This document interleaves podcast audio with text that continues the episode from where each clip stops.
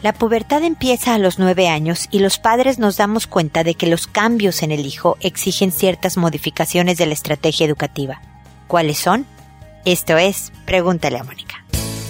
Noviazgo, pareja, matrimonio, hijos, padres, divorcio, separación, infidelidad, suegros, amor, vida sexual. Toda relación puede tener problemas, pero todo problema tiene solución. Pregúntale a Mónica porque tu familia es lo más importante.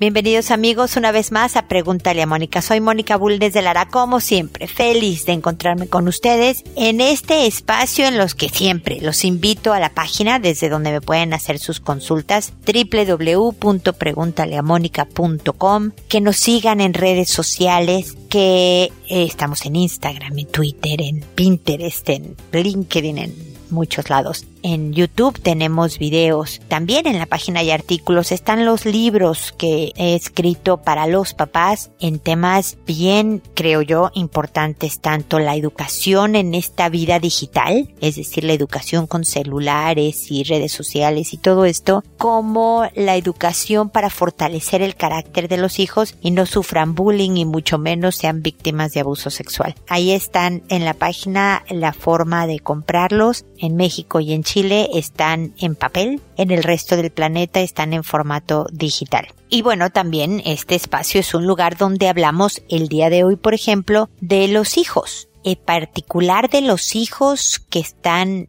iniciando o ya en medio de la pubertad. Casi de libro de texto, la pubertad empieza a los nueve años y acaba a los doce. A los trece, el niño oficialmente, como libro de texto, es adolescente. Obviamente, en nosotros los humanos, las fechas y las etapas no se rigen de manera tan exacta, pero es alrededor de esta época, de los nueve a los doce, en donde nuestros hijos son pubertos. Y entonces, los papás ya notan a este hijo que antes corría a tus brazos después de la escuela para saludarte y decirte, mamá, qué bueno que te veo, a este niñito un poco más distante, más consciente del qué dirán de los amigos, no, no, no me des beso enfrente de ellos, mamá, no, no me digas que me quieres o no me digas osito de peluche frente a mis amigos, más repelón, empieza a quejarse de, ah, ¿por qué me lo pides a mí todo yo? Es que mira, siempre, este, soy el que más hace y tú no te das cuenta. Hay, hay varios cambios. Y como en cada etapa los papás también cambiamos o deberíamos de cambiar porque las necesidades formativas de los hijos son distintas.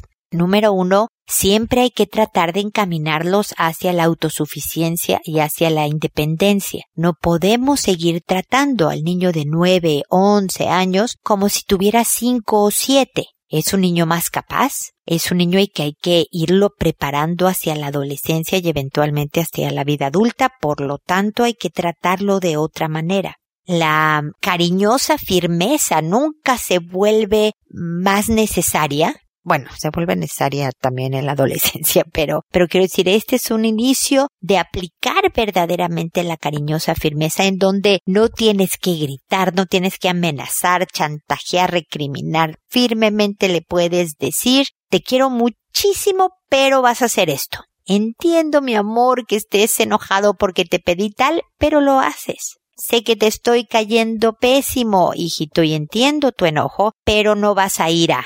Entonces, en ese juego de cariñosa firmeza, de estructura, de pedirles que tengan responsabilidades en la casa y que las cumplan. De tal manera, porque las responsabilidades en la casa construyen sensación de capacidad, construyen por lo tanto autoestima, un autoconcepto positivo, fomentan el autocontrol, etcétera, etcétera. Es decir, sí hay modificaciones en la estrategia educativa, como decía yo en la introducción, que se vuelven indispensables en la pubertad es ahora donde los papás empezamos a practicar en el no enganche, en no caer en las redes del hijo cuando nos dice, ¿por qué me lo pediste a mí? Pues porque tú nunca quieres hacer nada y tu hermano no se queja o porque yo me voy a trabajar todo el día y te toca hacer. No, no, eso es enganchar, caer en las redes y perder la batalla. Hay francas faltas de respeto que sí tenemos que manejar con consecuencias, con una firme propuesta de no se permite esta conducta en casa. Pero hay otras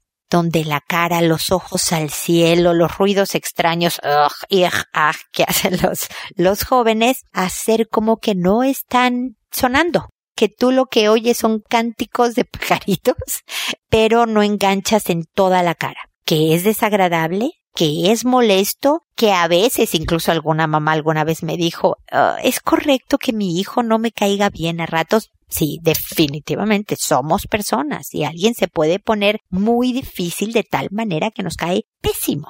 Es parte de un momento de la etapa que es cuando es bien manejado, de verdad, la pubertad como la adolescencia se vuelven un agrado. Obviamente, en Pregúntale a Mónica hay mil 29 otros episodios en los cuales en prácticamente todos ellos trato sobre educación de hijos. Quien esté atorada en esta etapa, eh, eh, que no le esté funcionando su propia estrategia educativa, dése una vuelta por diferentes episodios. Viejos, nuevos, regulares pueden encontrar ideas que de verdad puedan aplicar en casa y el ambiente mejore, porque de verdad cuando hay armonía, cuando hay buen humor, cuando hay cercanía en la relación, porque no es todo regaños y todo gritos y sombrerazos, como decimos en México, la gente, los participantes, los miembros de la familia son más colaboradores y promueven y tratan de mantener mejor el ambiente. Así que dense una vuelta por ahí. Y con esto termino mi comentario inicial que espero que les sea de utilidad. Ahora, como saben, me dispongo a responder sus consultas, que lo hago por orden de llegada, que a todo mundo le cambio el nombre para conservar el anonimato, que respondo a todas las consultas, pero me tardo aproximadamente un mes en hacerlo, que contesto por audio y no por correo para alcanzar y poder apoyar a más gente, y que a quienes les contesto les envío un correo diciéndole te nombré tal, este es tu nuevo nombre, y este es el número y título del episodio en donde respondí a tu consulta. Esa es la estructura general de Pregúntale a Mónica y sin más preámbulo me dispongo a empezar con Braulia, que me dice, estimada Mónica, mi consulta es una situación que me ha estado afectando. Necesito orientación y alguna herramienta para sobrellevarlo. Tengo 48 años y vivo con mis padres de 78 y 76 y mi hermana de 42 años. Mis padres se criaron solos, no tuvieron una base familiar común o convencional. Mi padre tiene hermanos, sobrinos, nietos de una media hermana, pero no hay mucho contacto, uno que otro llamado o visita, pero muy alejado. Mi madre es sola, no tiene familia y si la tiene, nunca la conoció. Es una historia larga. Desde que terminé mis estudios me enfoqué solo en trabajar para ayudar a mi familia a mejorar la situación económica, ya que cuando niña tuvimos problemas económicos. Así pasé mi vida, hasta que conocí a mi novio hace siete años en mi trabajo y desde ahí cambió todo. Ha sido una lucha constante interna y externa. Cuando comuniqué esto a mi familia, estaba tan feliz y quería compartir esa felicidad con ellos, pero no fue así. Cuando conté la noticia a mi familia, la persona que reaccionó mal fue mi hermana. Se puso a llorar y me criticó mucho, me dijo muchas cosas hasta ahora que llevo seis años de relación. Ha sido muy complejo todo porque para ella no existe esta persona. Dice que no es para mí, que yo necesito a alguien que me apoye. Cuando lo llevé a mi casa para que lo conocieran, mi hermana no participó y las pocas veces que ha ido a la casa tampoco. Para mí es muy incómodo porque no estoy a gusto, me pongo nerviosa, me duele el estómago. Mi reacción cuando sucede esto es tratar de estar lo más tranquila, más que nada por mis padres. Mi novio es 10 años menor que yo. Para mí en un principio dudé varias veces en seguir, por sentir esta presión y tirantes en casa. Él ha sido un gran apoyo y siempre ha sido respetuoso de lo que piensa mi familia. Igual nosotros hemos tenido altos y bajos, pero no por nuestra relación, sino por cosas externas, por ejemplo. Tuvo que dejar su trabajo para terminar sus estudios y postergamos nuestros sueños de irnos a vivir juntos. Ahora está trabajando y estamos planificando independizarnos para este año. Mis padres están asumidos, pero sé que no están conformes con mi pareja. Pero la dificultad mayor es con mi hermana, porque es un lío cuando salgo de vacaciones con él o nos escapamos un fin de semana para estar juntos. Yo le informo a mis padres solamente porque mi hermana, cuando se entera, cambia inmediatamente su carácter se retrae, se reprime, se deprime, perdón, se siente sola porque dice que mi novio le quitó el lugar de ella en la atención y dice que nunca va a cambiar su actitud con él. No existe para ella y no sé cómo reaccionará cuando yo me vaya de la casa con él. ¿Qué debo hacer con mi hermana? ¿Cómo enfrento esta situación? Mira, Braulia, primero pues felicidades por el novio. Algo que yo he aprendido en este trabajo es que no hay reglas de lo que puede hacer funcionar una, una relación. Una diferencia de 10 años, no me importa si es la mujer o el hombre el que es mayor, la verdad eso me da igual a mí, pero una diferencia de 10 años para mí no es la ideal. Pero hay muchas relaciones con esta diferencia que funcionan perfectamente. Como te repito, no hay reglas. Me da gusto que al parecer lo de ustedes funciona, se entienden, se complementan, se apoyan, se cuidan, lo que una relación debe de tener, ¿no? Por lo tanto, esta es tu vida, tu proyecto y debes de pelearlo, o sea, no agresivamente, por supuesto, pero debes de luchar porque se cumpla. Tu hermana tiene sus propios temas. Este no es un problema tuyo, en cierta medida, ahorita te voy a comentar, es un problema de tu hermana, porque tú no eres su pareja, tú no eres su novio. Tú no tienes por qué quedarte sin nadie en la vida de pareja, de relación amorosa, por ser siempre la compañía de tu hermana. Esto habla de una relación poco sana, una visión poco sana de tu hermana hacia una relación de hermanas, lo que es una relación de hermanas. Ojalá se diera cuenta. Mi sugerencia, por supuesto, es tratar de mejorar lo más posible las cosas, pero va a depender de ella. Es decir, nunca dejes de ir a tu casa, que tu novio y tú nunca dejen de saludar y despedirse a la hermana, aunque ella no conteste el saludo o la despedida, aunque ella haga una cara y se vaya. Ustedes siempre dignos, educados, positivos, cercanos, ojalá. Es difícil, yo puedo entender, por ejemplo, que al novio pues no le simpatice a alguien del que, la que ve tanto rechazo, pero de verdad el ejemplo también motiva yo creo que tus papás y tu hermana misma, por el amor que te tienen, se preocupan de que de verdad hayas escogido bien. Ustedes serán los mejores para callar bocas, me explico, para callar preocupaciones, para demostrar estamos bien. Altos y bajos los tenemos todas las parejas, las que yo soy tres meses menor que mi marido y hemos tenido altas y bajas. Eh, hay gente que tiene siete años, tú tienes diez, hay gente que tiene dos. Esto, ojalá hubiera un número ideal de diferencia de edades en las que no hay un solo problema. Eso no existe. Así que demuestren ustedes en su relación que escogieron bien que le están haciendo bien y las preocupaciones de los papás y eventualmente un poco el grado de repele de la hermana va a ir disminuyendo. Mi sugerencia sería, Braulia, sobre todo para que tú puedas expresar sin interrupciones, sin alteraciones emocionales, que eso ocurre cuando es verbalmente, que expresaras por escrito cómo para ti es doloroso saber que por la actitud y la conducta de tu hermana están más separadas que por el hecho de tener novio, que verdaderamente podrían tener diferentes actividades que hacer juntas todavía, por supuesto, y los tres, ¿por qué no?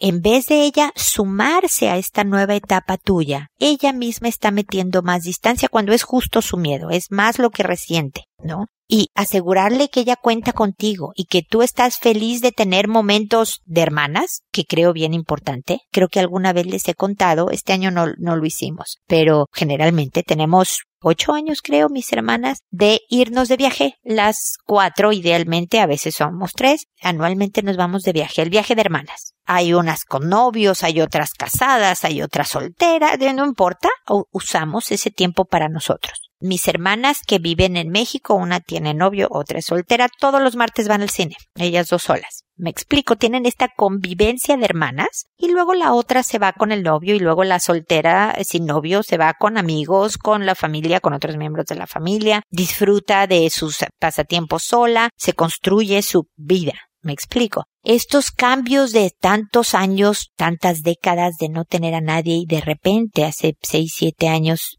tener a otra persona extraña en nuestro clan, toma tiempo ajustarse.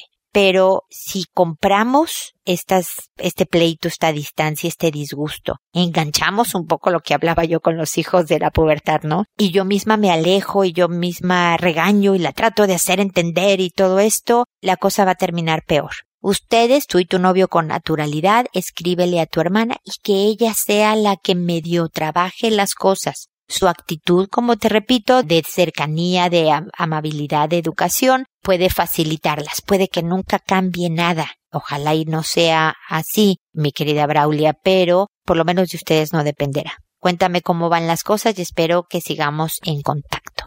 Luego está Chiara, que me dice, Hola Mónica, te encontré en un foro y respondes a las preguntas de personas como yo que están preocupadas. Te cuento. Mi pareja tiene una hija de tres años que vive con su mamá y abuelo materno. Ella tiene comportamientos no sé si raros a su edad. Ella hace unos días le tocó el pene a mi pareja, un agarrón, como si fuera normal para ella. Él obviamente le preguntó quién le había enseñado eso, que eso no se hacía y ella respondió diciendo fue mi abuelo. Y quedamos pensándolo. Luego de esto mi pareja le habló a la mamá y le preguntó que por qué ella hacía esas cosas y ella solo le dijo que a veces se bañaba con su papá, el abuelo y no ha sido la primera vez que hace eso, ya que una vez me tocó cambiarle el pañal y se abrió todo ahí abajo en la vagina y yo quedé plop. Ojalá me orientes y me digas qué podemos hacer en estos momentos. Ojalá me respondas a la brevedad. Muchas gracias. Chara, sobre todo agradezco tu paciencia porque sé que no fue muy breve mi respuesta, o sea, breve en cuanto a lo rápido de mi respuesta, agradezco siempre su consideración y paciencia. Yo, cuando llegan los correos a mi, mi bandeja, se archivan en automático en un folder, en una carpeta del programa, se van poniendo por orden de llegada. Y yo no me entero del contenido hasta que voy a preparar el programa uno o dos días antes de grabarlo. Entonces no me puedo dar la prisa que yo quisiera darme porque no los veo antes, Chara. Así que agradezco tu paciencia y todo, pero como ves respondo. Mira, los niños de tres años no, sus conductas y expresiones no tienen la connotación sexual en este tipo de conductas de las que tú me estás preguntando que tenemos los adultos. Es decir, para ella agarrar los genitales y todo esto no lo ve de la misma manera que un adulto. Esto no quiere decir que debamos de permitirle que esté tocando genitales de todo mundo o que no tengamos que poner atención a ciertas conductas. Yo no recomiendo que la pequeñita de tres años se siga bañando con su abuelo. Todavía no empieza la etapa de la, del pudor, en donde los niños alrededor de los, varía obviamente, pero ocho, nueve años, ya que empieza la pubertad, ya los niños deja tú no quieren bañarse con alguien más, sino que incluso se tapan si entras tú al baño, ¿no? Si tú como mamá entrabas al baño cuando tu hijo varón, hace cuenta, se estaba bañando, ahora ya medio a los nueve, ¿no? Ya mamá, eh, salte, no me veas, empieza el pudor, a los tres no. Pero ante la duda de lo que esté pasando ya con ciertas conductas que no te encantan o no le encantan al papá de, de esta niñita, pudieran pedirle, el papá nuevamente, este es un tema entre los papás. El papá le puede decir a la mamá, oye, sería mejor que no se bañara. No sé, estas conductas, aunque no tienen mayor, al parecer, caso de, de, de nada, me inquietan. Te agradecería que esto no sucediera. Por otro lado, cuando al cambiarle el pañal algo, porque nada más puede ser fisiología, Chara. Puede ser que la niñita en alguna ocasión algo pasó en su cuerpo que tú notaste algo distinto. Pero nuevamente, el papá de la niña puede perfectamente llevarla a una consulta con un pediatra a verificar que no ha sufrido abuso sexual. Básicamente eso es de lo que estamos hablando aquí que los genitales de la pequeña están intactos, están bien dentro de las diferencias corporales que tenemos o que tienen unos bebés y otros que la niña está bien o no, o hay una sospecha de que aquí algo está pasando. ¿Ok? Porque el tener inquietudes por ese lado que van un poco más allá de lo esperado normal, porque yo he hablado en muchos programas sobre lo que hacen normalmente los niñitos entre 3 y 5 hasta 7 años ya estirando mucho la etapa con respecto a sexualidad que es normal, que inquieta a los papás, pero que entra dentro de los parámetros normales. Cuando algo nos inquieta, siempre investiguemos más en el tema de sexualidad no nos quedemos nada más pensando de, mmm, será malo, estará bien, ay, pero es el abuelo, ay, pero cómo es, pero estamos separados, entonces es mejor tomar el toro por los cuernos, no con agresividad, no con ataque, primero con investigación, a lo mejor un poco tras bambalinas y luego ya tomando acción pero que siempre obviamente la intención sea la protección de los niños, porque en lo que estamos dudando o en lo que no nos atrevemos o en lo que de verdad puede ser que sí sea un caso de abuso sexual y el niño siga sufriendo de estos acontecimientos. Entonces, ante la duda, investiguen con un pediatra ante la duda, pídanle a la mamá de esta bebé que pues ya no se bañe el abuelo con ella, que hay otras formas, que perfectamente vestido el abuelo puede bañar a la niña o esperar a que llegue la mamá y punto, que es como tendremos que manejarlo en caso de que hubiera algún tipo de sospecha. Obviamente, si se concluyera que espero que no, que ha sido víctima de algún abuso, pues no puede vivir con ese abuelo. Así que habrá que tomar medidas necesarias. Espero que no sea el caso, sino que nada más sean cosas normales de la época y algún tipo, porque una niñita lo pudo haber hecho inicialmente con el propio papá, que se esté bañando con el papá, para ella agarrar el genital del papá, no tiene nuevamente eh, las connotaciones sexuales que para un adulto, entonces para ella no es tema. Eso no quiere decir que lo ha visto en otros lados, que es víctima de abuso, que nada. Hizo una conducta que para ella algo le llamó la atención y se acercó a ver qué onda con eso. Pero de todas maneras necesita guía, necesitamos decirle eso no, eh, necesitamos hablarle ya de autocuidado, ya hay conceptos que tenemos que ir manejando para la protección de los niños, eh, para que aprendan a respetar su cuerpo y el de otros, ¿ok? Así que espero de todas maneras que sigamos en contacto, Chiara, para cualquier cosa. Demetria, por otro lado, me dice, hola Moni, espero te vaya de maravilla, yo tengo tanto que contar.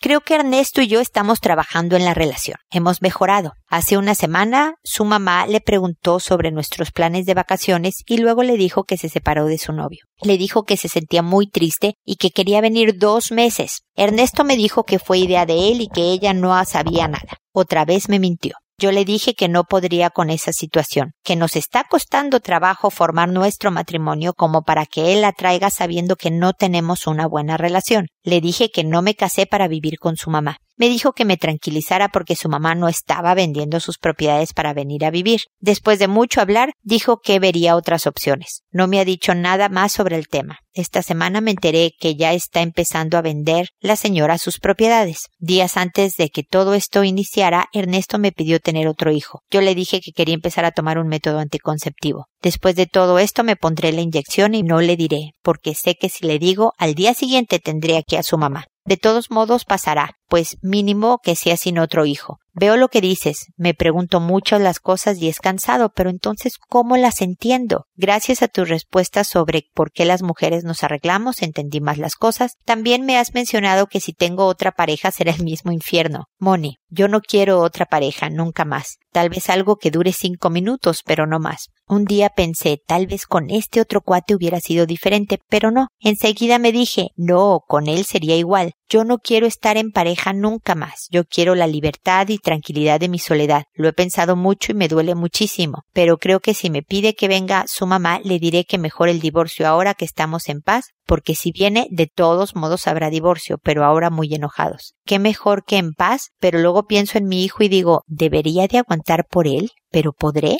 A ver, mi querida Demetria, me da gusto que estés trabajando en tu relación. Por una parte empiezas diciendo que has mejorado en tu relación y acabas tu mensaje diciendo ah, le voy a pedir el divorcio. La verdad es que cuando nos casamos con alguien nunca tenemos idea de lo que nos depara el destino. Tú puedes planear mil cosas, que la vida cambia las circunstancias y parte de asumir un compromiso con alguien es de ajustarnos a las diferentes circunstancias. Yo me imagino que hasta tu propio marido pensó que su mamá nunca iba a terminar con el novio o nunca iba a querer venirse a vivir con ustedes o que no sería un tema para ustedes el que su mamá viniera. Y mira, ahora se presenta esta situación y habrá que hacer ciertos ajustes. Realmente tomar decisiones tan drásticas. O sea, yo sé que tú traes el tema del divorcio desde hace mucho metido en tu cabeza. Efectivamente, yo he dicho mucho en este programa ese dicho mexicano de para las segundas vueltas es el mismo infierno, solo distinto demonio, ¿no? Refiriéndome a que todo mundo tiene un lado oscuro. Todos tenemos defectos y para todos tenemos algo que nos cae pésimo. O sea, yo tengo cosas que seguramente a mi marido nada más no le gusta y él tiene cosas que no me gustan a mí de él. Es imposible encontrar en el planeta a alguien que diga no tiene un pero, todo es perfecto en él o en ella. El quien lo diga es porque lleva 10 minutos de relación y está en la etapa de la luna de miel o de verdad el otro es un mago del disfraz y no se ha mostrado entero, porque entero todos tenemos un lado bueno y un lado malo. A eso me refiero con mismo infierno, distinto demonio. Entonces yo siempre sugiero mejor trabajar con el demonio que estás enfrente, que tienes contigo, porque pues es el que elegiste, con el que tienes historia y además en tu caso, Demetria, es con el que ya tienes un hijo, porque así como no calculaste porque pues era imposible que lo pudieras hacer, que algún día pudiera tu suegra irse a vivir con ustedes, porque a lo mejor si lo hubieras sabido años atrás antes de casarte hubieras decidido no casarte. A lo mejor hubieras decidido que sí, ¿eh? pensando que las cosas serían distintas también, pero bueno, suponte eso. Así como no calculaste esto, hay cosas que no has calculado y ya te he mencionado de si te divorcias, porque tú piensas, yo voy a tener la vida más tranquila, si me divorcio ya no tengo que lidiar con esta señora con la que ya no me llevo o con el difícil de mi marido. Pero tú que adoras a este pequeñito hijo tuyo, ¿no has pensado en que podría ser que después del divorcio, por ejemplo, Ernesto, ya siendo tu ex, anduviera con alguien que tampoco te guste? Pero entonces tu hijo se iría cada 15 días a casa de Ernesto y su nueva novia y aprendería cosas que a lo mejor a ti no te gustarían, o la novia no lo acepta tanto, entonces no lo trata tan bien y entonces tú ves el sufrir de tu hijito, o ves el sufrir de tu hijo cuando ves que Ernesto no le hace mucho caso porque pues tiene novia, o luego Ernesto y la novia tienen otro hijo y entonces tu hijo siente en esta casa sí vive un niño que tiene a su papá y a su mamá en el mismo techo y yo no tengo eso. O sea, hay otras consecuencias también con el divorcio. No, no está como es la solución y la tranquilidad a todo, Demetria. Y te lo digo porque es bien importante tratar de tomar decisiones con la mejor o mayor información posible para yo estar más preparada porque efectivamente a lo mejor tú y tampoco yo podría garantizar, Demetria, que te quedarías sola porque eres una mujer muy joven. Yo, esta anciana que soy yo, que dijera, yo ya no voy a tener novio nunca jamás si yo me divorciara o enviudara, todavía te lo puedo creer y aún así yo conozco gente de mi edad, 55 años tengo yo, que de repente empieza con alguien porque no se quiere quedar sola. La verdad es que hay veces que el amor te sorprende y llega y que tú pensaste es que iba a ser algo de cinco minutos, pero mira, nos hemos llevado tan bien que ya llevamos siete años. O sea, yo no sé si efectivamente tú te quedarías sin pareja para siempre. Pudiera ser, Demetria, pudiera ser. Pero todas las variables sí son complicadas para pensar no solo en ti, porque ya no se trata solo de ti, también está tu pequeño si ya están trabajando en su relación, si de veras Ernesto también está poniendo de su parte en la medida y tú estás poniendo de la tuya en la medida, encuentren una forma de manejarlo de la mamá sin que termine la relación, ojalá. Si ves que no hay remedio y te divorcias ni hablar, te divorciaste, Demetria, ¿qué le vamos a hacer? Pero ojalá hubiera un plan B, otro camino, porque, o sea, no solo hay una sola puerta. Yo puedo entender, no justifico, pero entiendo que Ernesto no te diga las cosas de su mamá con franqueza y en directo porque conoce tu reacción. Entonces está tratando, a lo mejor torpemente porque lo descubres, de manipular la información de tal manera que tu reacción no sea tan contraria y puedan caminar hacia una solución a lo mejor tu propia reacción de cómo es posible que tu mamá venga porque terminó con el novio, bla, bla, bla, bla, bla, haga que él te diga, ah, yo fui la que lo invité, la que lo invité a quedarse un rato con nosotros. Así que, que como ves, esto sigue siendo un tema de dos, no solo de Ernesto, no solo tuyo, pero que al que hay que tener también bien presente y muy en mente es a tu hijo. Entonces, gracias por tenerme siempre la paciencia de escucharme y espero que sigamos en contacto. ¿Ok? Edmunda, por otro lado, me dice, hola, hoy tuve una situación con mi hijo de siete, se baña y yo lo superviso, coloco su ropa y él se cambia. Pasó que bañé a la bebé y la dejé suelta. Quiere caminar y explora por la casa. Mi hijo salió como de costumbre, le indiqué dónde estaba su ropa y me apresuré a limpiar. Lo escuchaba reír, suelo ir y ver siempre qué hacen. Al ir noté que su ropa estaba en donde la puse y cuando me acerqué porque algo no me gustó, observé que mi hijo jugaba hincado y le hacía cosquillas. Se paró y traía la toalla pero sobre sus hombros. Al pararse riéndose como jugando, le dijo Estoy desnudo y puso su pene en la cara de la bebé. Le grité porque fue mi impulso, pero más tranquila lo senté y le pedí una explicación. Se reía nervioso, pero le dije que no era regaño, que él me explicara lo que hacía. Dijo que era broma, un juego. Le pregunté si alguien jugó así con él. Dijo que no, eh, si lo vio y dudó primero, dijo que en un sueño, luego que en la tablet, cosa que superviso, pero indagué. Le pregunté si estaban desnudos. Sí, respondió, era YouTube. Se rió y dijo que era broma, explicándome que era un hombre que hacía una broma y ponía el pene a una bebé en su cara. Lo volví a cuestionar con eso. ¿Es falso o es cierto? Se rió y dijo, es falso. Igual le pregunté si lo había visto en mamá y papá y dijo no. Le di una breve charla de que eso no lo toca a nadie, que no se enseñe, que siempre debe de acudir si alguien intenta tocarle, pero necesito orientación. ¿Fue un juego de niños? ¿Su exploración sexual? ¿O como él dijo, una broma? Ayuda.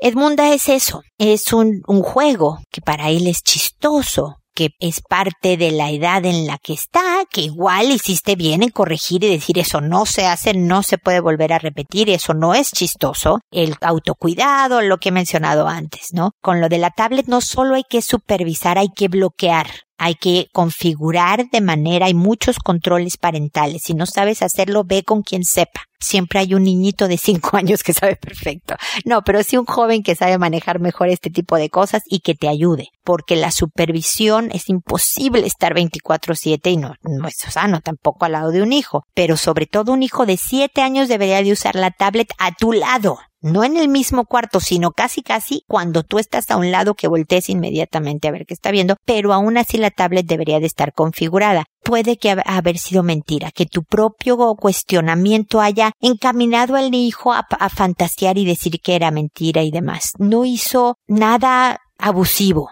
sexualmente hablando. Estaba jugando, le pareció chistoso, con esta inocencia de siete años. Hay que guiar, hay que decir esto, ¿no? Pero puedes estar tranquila. Yo creo que la escena sí debe de haber sido impresionante para ti, pero no me suena a que sea algo preocupante de que de verdad alguien esté abusando de él o demás. Cuiden siempre, papás, lo digital, los dispositivos, bloqueen celular, tablet, el tuyo también si es necesario, si a veces se lo pasas para entretenerse un rato en lo que estás en, no sé, en la fila de un banco, cosas así. Pero lo demás son estas conversaciones de cuidado, de claramente hacer inapropiada una conducta, etcétera, etcétera. Entonces, lo manejaste bien dentro de todo. Muchas veces nuestra propia ansiedad hace que los hijos se vayan hacia, hacia contestarlo, o sea, como que medio invitamos a cierto tipo de, de preguntas. Por lo tanto, insisto en que seamos los mejores actores eh, frente al planeta y, y nos portemos con la mayor tranquilidad posible, pero era necesario que tu hijo también supiera que eso no es adecuado y que no quieres que vuelva a suceder. Así que yo espero que todo termine en eso.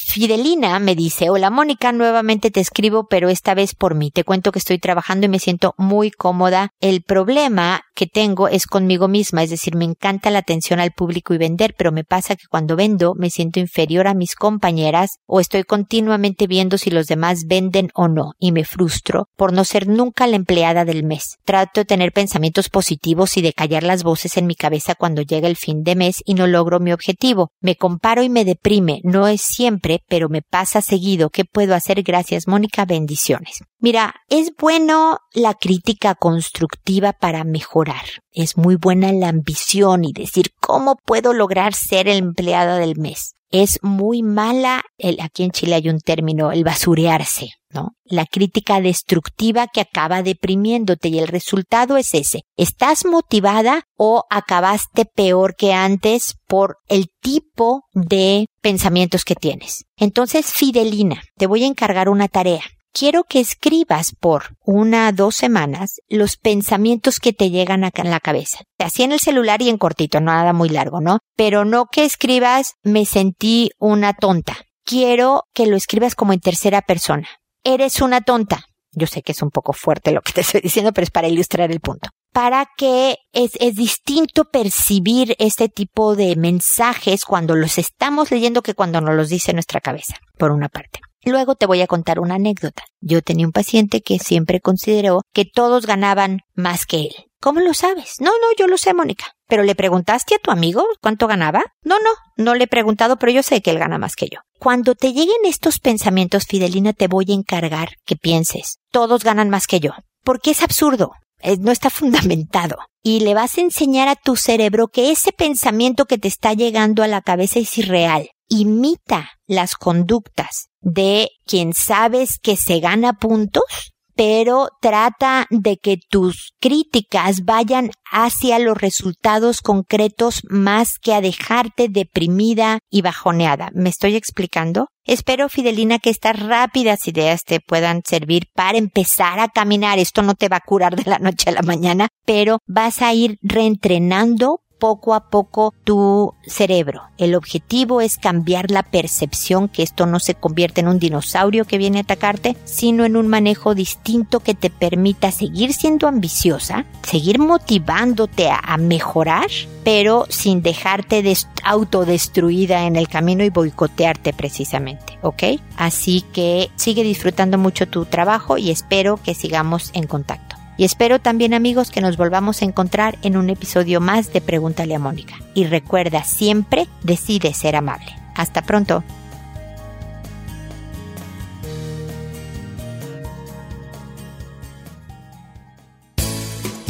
¿Problemas en tus relaciones?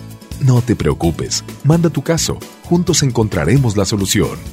www.preguntaleamónica.com Recuerda que tu familia es lo más importante.